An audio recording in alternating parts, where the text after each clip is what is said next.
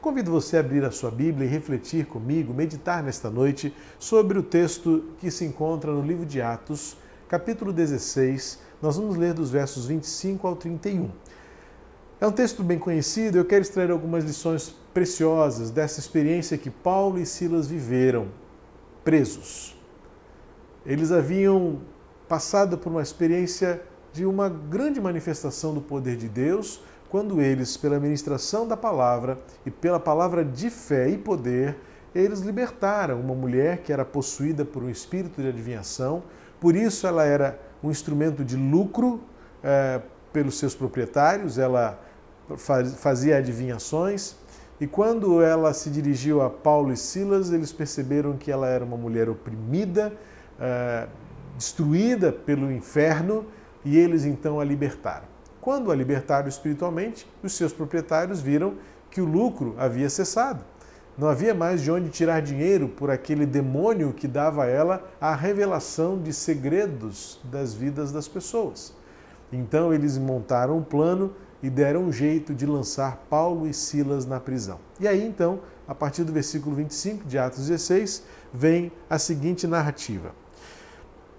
Por volta da meia-noite, Paulo e Silas oravam e cantavam louvores a Deus e os demais companheiros de prisão escutavam.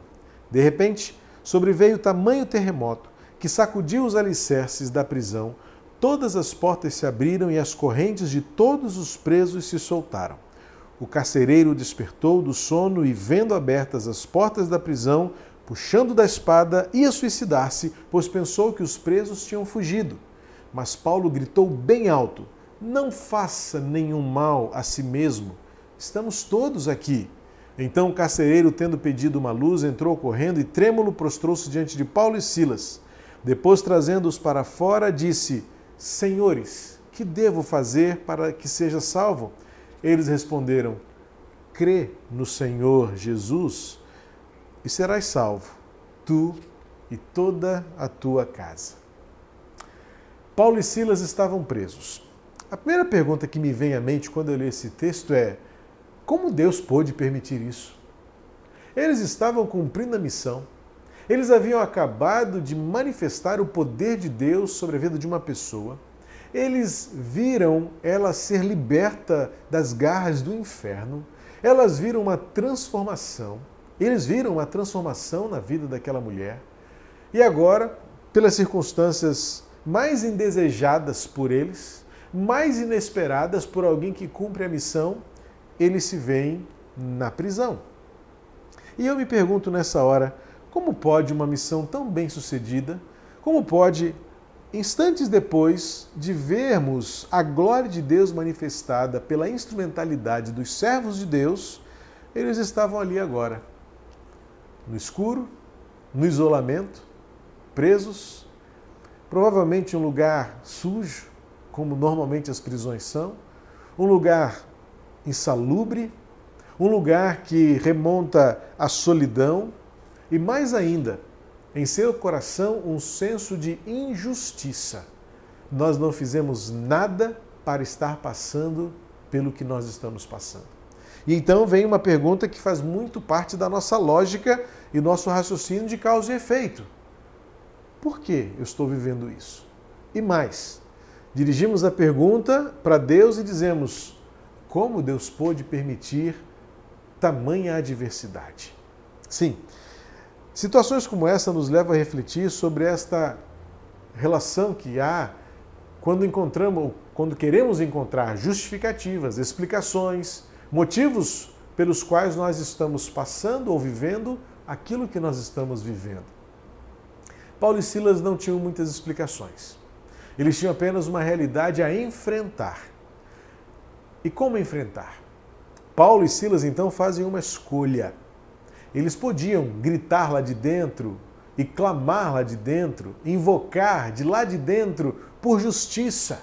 Eles podiam dar brados clamando por justiça, podiam clamar por misericórdia, podiam clamar por clemência, podiam até dizer e bradar reclamações, quem sabe até injúrias. Eu já tive a oportunidade de visitar vários pátios prisionais, acompanhando os nossos missionários prisionais, e é terrível o ambiente. Ouvimos de toda sorte de galhofa, de gritarias.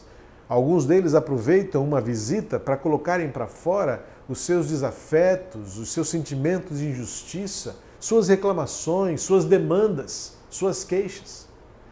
Mas aqui encontramos dois homens que, no contexto desta prisão, eram absolutamente justos, não haviam feito nada que lhes fizesse merecer aquela prisão, mas eles fizeram uma escolha.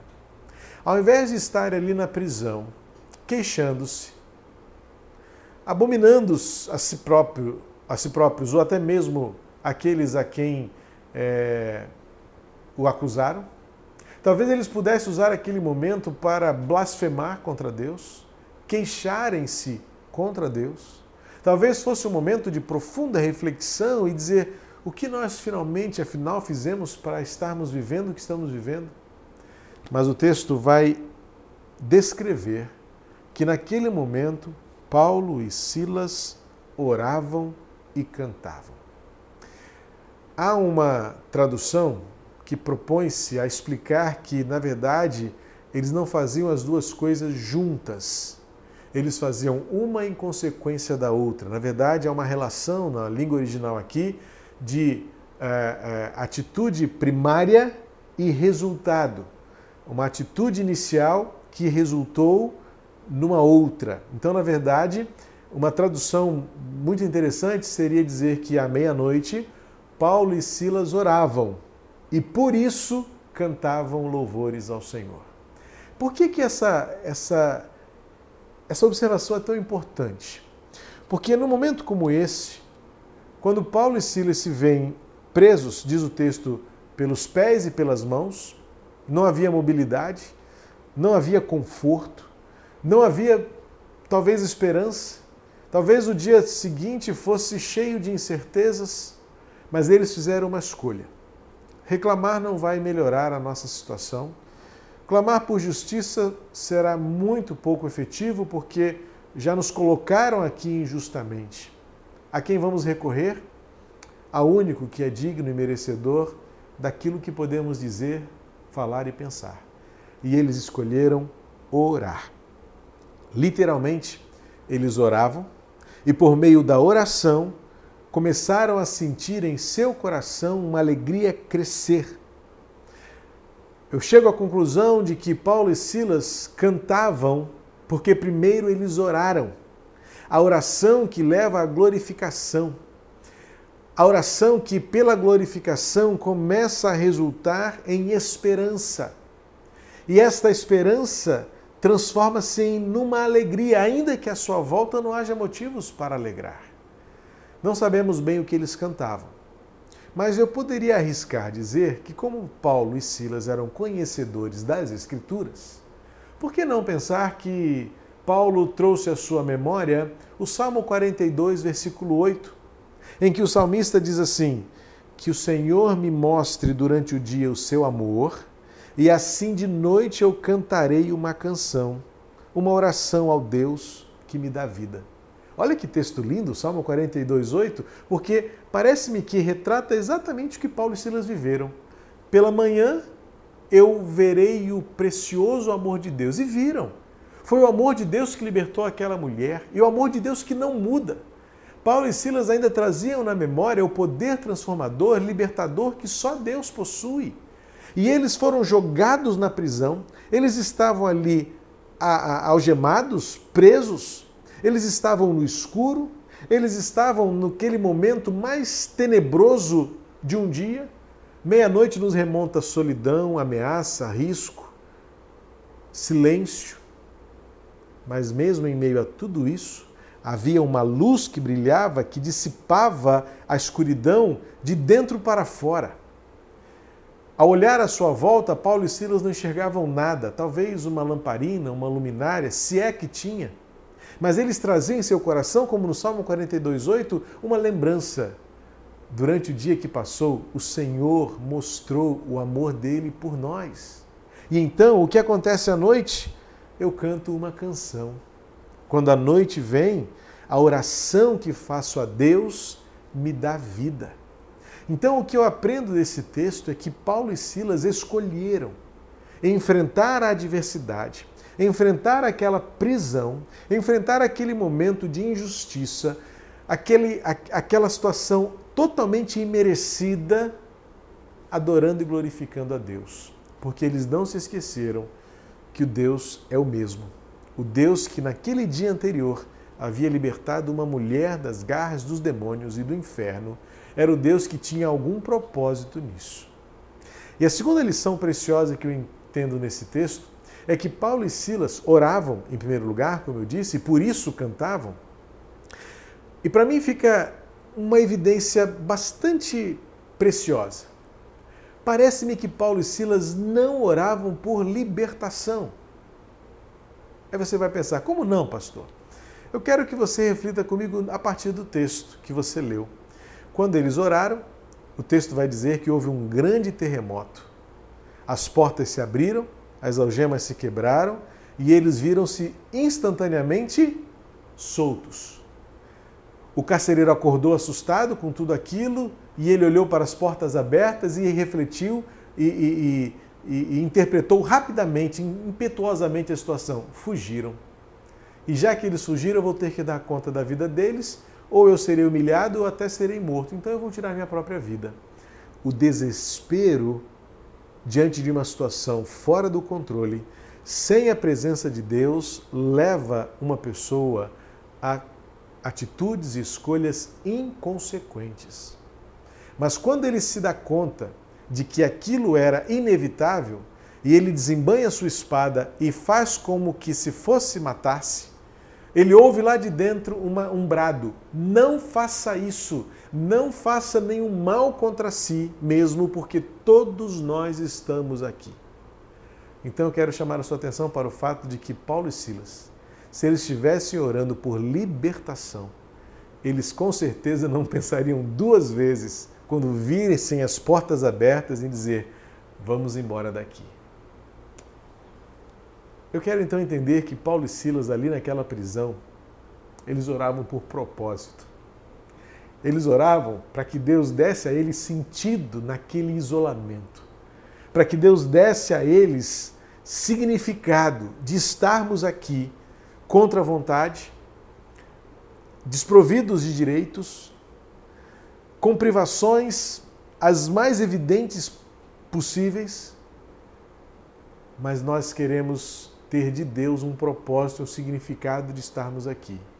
E o propósito é revelado no próprio versículo 25, porque enquanto eles oravam e cantavam, diz o texto que os seus colegas de prisão ouviam. Sim, num tempo como este que vivemos, este mundo precisa ouvir da nossa boca um testemunho de que somos e pertencemos ao Senhor, de quem somos como povo de Deus o povo da esperança, o povo da mansidão, o povo da paz, o povo da salvação, o povo da ressurreição, que não importa quão, quão densa seja a escuridão à nossa volta, existe uma luz que dentro de nós brilha e dissipa o medo, dissipa a desesperança, dissipa o temor e faz brotar em nós oração uma oração que nos move na direção da glorificação, glorificar a Deus diante de qualquer situação. E isso será de sinal e testemunho para todos os que nos ouvem e nos veem. Um momento como esse, a igreja tem tido uma oportunidade preciosa demais, como talvez na minha geração e na sua geração nunca antes tenhamos tido. E eu tenho percebido que Deus irá cobrar das nossas mãos o sangue da distração. Da distração por estarmos perdendo tempo, energia e fala naquilo que não tem transformado vidas. Foi, foi, foi feita uma pesquisa essa semana que passou e perguntaram para um determinado número de pessoas: quando tudo isso passar, o que você, que lugar você pretende ir? Dentre várias opções, em segundo lugar ficou o salão de beleza. Não vou entrar no mérito, mas responderam que segundo, em segundo lugar, o lugar onde eu vou rapidamente, assim que, que eu puder sair de casa, é o salão de beleza. talvez perguntassem a mais mulheres do que as homens. Que nada, tem muito homem aí doido para voltar para o barbeiro, para dar o tapa, né? Caprichar na sua barba. Mas sabe qual foi o primeiro lugar que as pessoas disseram que querem ir? A igreja. As pessoas ainda têm no imaginário de que ir ao lugar onde nós nos reunimos é ali que a igreja está. Eu tenho orado para que a nossa geração veja a igreja no isolamento. Encontre a igreja na nossa casa. Encontre a igreja por uma transmissão como essa. Encontre a igreja pelas suas postagens nas suas redes sociais. Encontre a igreja pela sua oração e o seu louvor, enquanto você precisa, neste tempo, testemunhar da esperança que nos move. E ao invés de você gastar energia disperso, distraído, talvez com falas tão imponentes, talvez muitas vezes com discursos que mostram tanta sabedoria e conhecimento do mundo, tem pouco da sabedoria do alto e da visão da eternidade. Eu tenho orado para que este tempo seja um tempo onde, de fato, se as pessoas querem, quando tudo passar, irem primeiro à igreja, que as pessoas sejam acolhidas e recebidas por um povo que sairá deste tempo melhor do que entrou. Paulo e Silas, enquanto estavam na prisão, eles oravam. E porque eles oravam, brotava dentro de si um senso de pertencimento e de propósito, e por isso eles cantavam. E cantavam louvores que geravam alegria e esperança nos que estavam à sua volta e que os ouviam. E que mudou as circunstâncias. Um terremoto abalou as estruturas daquela prisão. Quando o nosso coração está firme em Deus, o que se abala são os alicerces do mundo. Quando nós estamos longe de Deus, é o nosso coração que se abala. O mundo permanece firme.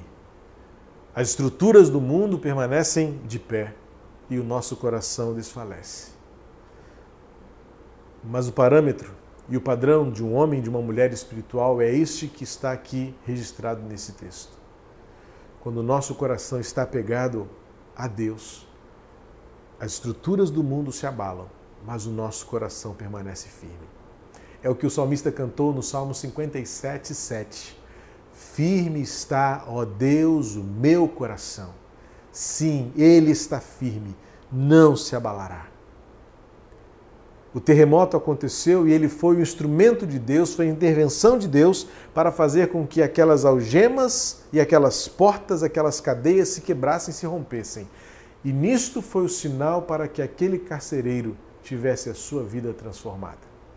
Quando ele vê tudo aquilo, ele se depara diante de Silas e Paulo e se prostra diante deles e clamando diz: E agora? O que eu faço para ser salvo? É claro que no primeiro momento a gente entende que aquele homem estava preocupado com a sua reputação. Aquele homem estava preocupado com a sua biografia. Aquele homem estava preocupado com o que os outros iriam dizer dele. Um mau soldado, um péssimo guardião, não deu conta de, de guardar ali uma meia dúzia, uma dúzia de presos.